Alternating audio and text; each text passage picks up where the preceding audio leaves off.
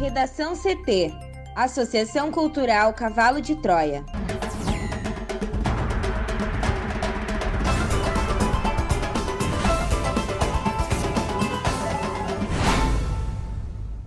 Agora, no Redação CT. Vacinação para pessoas com comorbidades começa nesta sexta-feira em Porto Alegre. Invasores do sistema do Tribunal de Justiça Gaúcho emitem mensagem pedindo pagamento de bitcoins. Brasil supera 400 mil mortos por coronavírus com risco de piora. Lewandowski nega pedido de senadores governistas para tirar Renan Calheiros da CPI da Covid.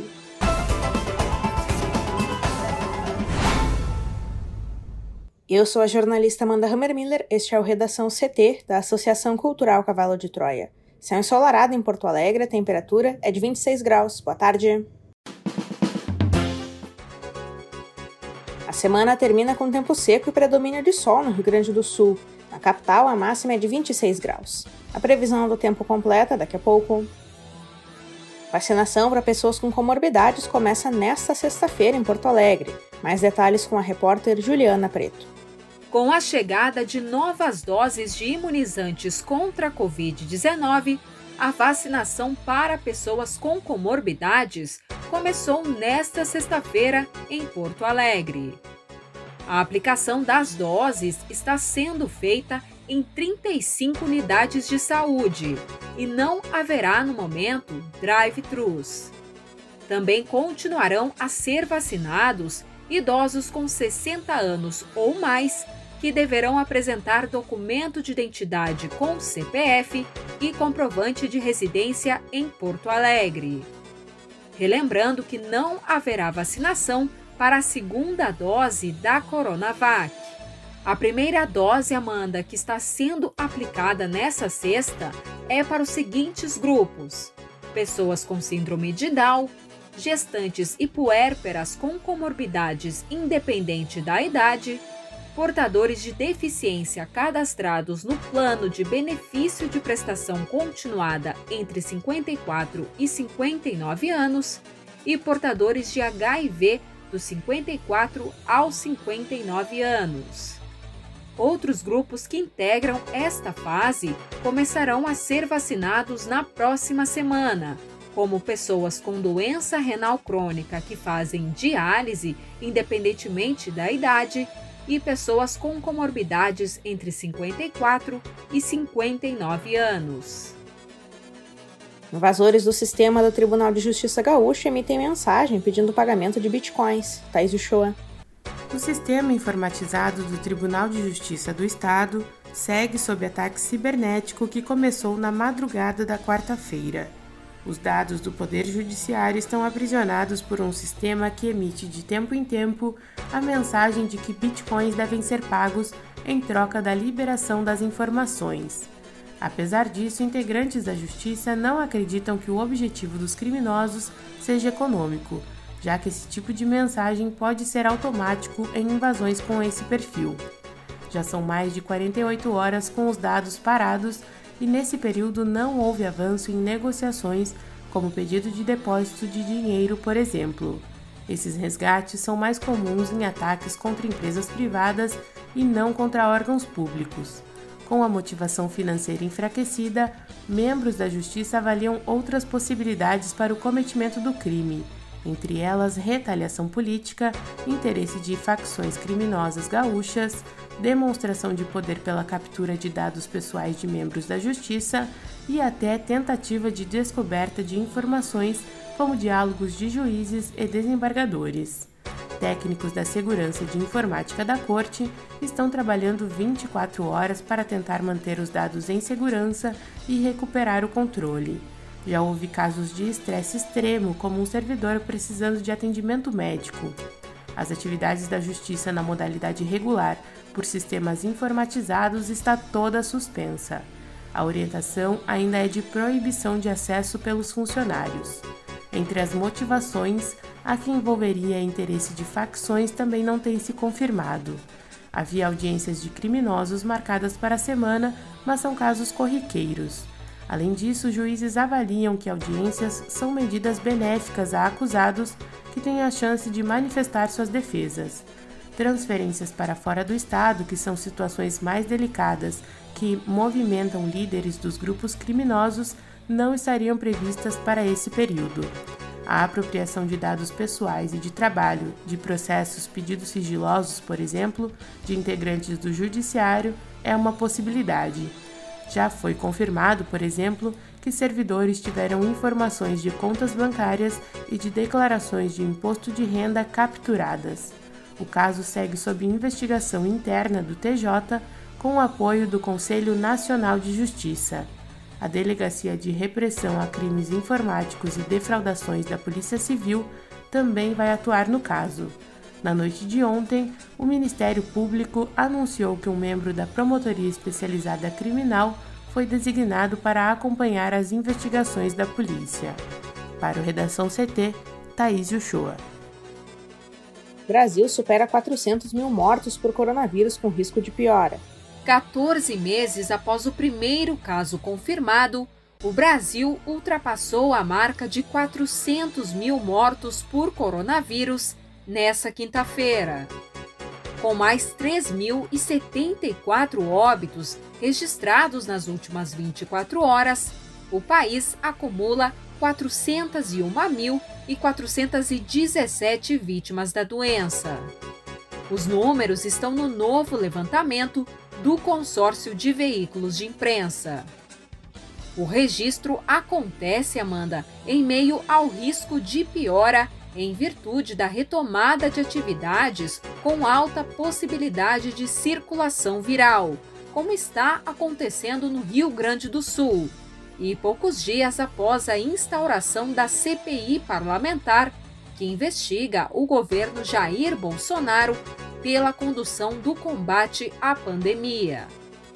O Brasil abriga 2,7% da população mundial, mas concentra 12,7% de todas as mortes por Covid-19 no mundo, conforme estatísticas da Organização Mundial da Saúde.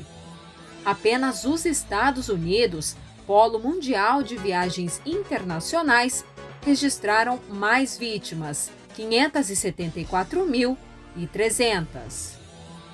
O total de vidas perdidas na pandemia em solo brasileiro representa mais do que a população inteira de 99,6% das cidades gaúchas. Também é como se fossem tiradas do mapa, Amanda, as capitais Vitória do Espírito Santo, Rio Branco, no Acre, ou Palmas, no Tocantins. Em termos proporcionais, o Brasil apresenta a 13ª maior taxa de mortalidade a cada 1 milhão de habitantes no mundo. É o pior desempenho entre nações da América Latina e da Ásia, e fica logo depois de Reino Unido e Itália. Das 400 mil mortes por coronavírus registradas no Brasil, 200 mil aconteceram de janeiro para cá, com o avanço da cepa P1 originária de Manaus, e o aumento de vítimas jovens. Os dados do Ministério da Saúde registram uma média móvel de 57 mil novos casos diários no Brasil até quarta-feira, 26% abaixo do pior momento da pandemia em nível nacional, em 27 de março, mas próximo ao registrado quando hospitais começaram a colapsar no início do mês passado em diferentes estados, incluindo o Rio Grande do Sul. A gravidade da pandemia no Brasil é resultado da estratégia de permitir a circulação do vírus sem interferência até que hospitais estejam à beira do colapso. E também contribuiu para o agravamento o posicionamento do governo federal contra o distanciamento social e o uso de máscaras, e ainda levantando dúvidas sobre a segurança das vacinas, conforme destacam analistas. Em maio do ano passado, o governo Jair Bolsonaro chegou a recusar a oferta de 70 milhões de doses da Pfizer e a compra da Coronavac devido à origem chinesa do imunizante. Como formas de controle da pandemia, analistas reforçam as medidas necessárias. A aceleração da vacinação, uso de máscaras o tempo todo, sobretudo a PFF2 e distanciamento social. Para o Redação CT, Juliana Preto. O ministro Ricardo Lewandowski, do Supremo Tribunal Federal, negou o pedido de senadores governistas para retirar o senador Renan Calheiros, do MDB do Alagoas, da CPI da Covid ou então caçar sua indicação para a relatoria do grupo. Segundo o ministro, o caso se trata de discussão interna do Senado e por isso não cabe atuação do Judiciário. A decisão de Lewandowski foi dada no âmbito de mandado de segurança protocolado no STF na noite de terça-feira pelos senadores Jorginho Melo, do PL de Santa Catarina, Marcos Rogérios, do Democratas de Rondônia, e Eduardo Girão, do Podemos do Ceará, alinhados com o Palácio do Planalto. Os parlamentares atribuíram suposta suspeição a Calheiros em razão de parentesco sanguíneo com um possível investigado, o governador de Alagoas, Renan Filho. A alegação ocorre em razão de o foco da CPI, que foi proposta inicialmente com o objetivo de investigar apenas as ações e omissões do governo federal na pandemia, ter sido ampliada para incluir eventuais desvios de recursos federais enviados a estados e municípios. Calheiros já havia abordado o assunto na sexta-feira, quando avisou pelo Twitter que se declarava parcial para tratar qualquer tema na CPI que envolva Alagoas.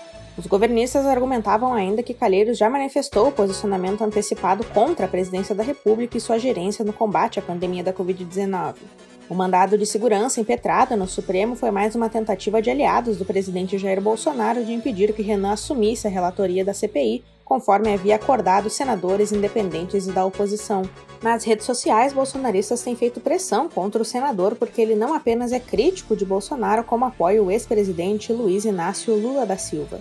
Como mostrou o Estadão, os parlamentares que integram a CPI dizem ser alvo de uma campanha orquestrada de ataques virtuais que tem como origem milícias digitais ligadas ao bolsonarismo. As mensagens incluem a disseminação de fake news e ameaças veladas. A decisão de Lewandowski pode ser considerada a segunda derrota para o Palácio do Planalto nesta quinta-feira.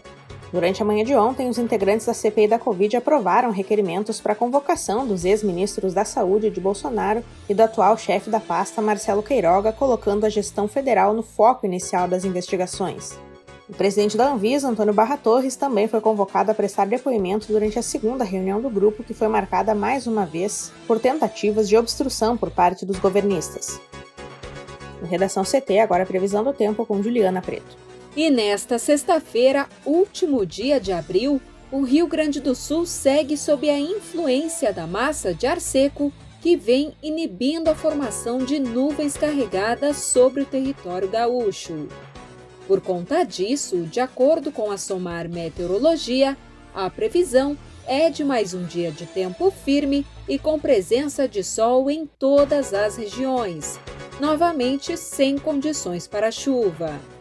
Agora à tarde, Amanda, as máximas voltam a bater na casa dos 30 graus no RS, como é o caso do município de Tupandi, no Vale do Caí. Aqui em Porto Alegre, a máxima deve chegar a 26 graus e a previsão continua sendo de sol entre poucas nuvens. Na fronteira oeste e nas regiões central, norte e noroeste do estado, o destaque fica por conta da umidade relativa do ar, que pode ter níveis abaixo de 30%, que é uma condição que exige atenção por representar riscos à saúde. Já no final de semana, Amanda, o céu tende a se manter aberto, com poucas nuvens em todas as áreas e ainda sem previsão de chuva. Na capital, os termômetros variam de 13 a 28 graus no sábado e 15 a 29 graus no domingo. Um bom final de semana para todos e até segunda. Relação CT. Apresentação Amanda Hammermiller. Colaboração Juliana Preto e Thaís Uchoa. Uma produção da Associação Cultural Cavalo de Troia com apoio da Fundação Lauro Campos e Marielle Franco. Próxima edição na segunda-feira. Boa tarde.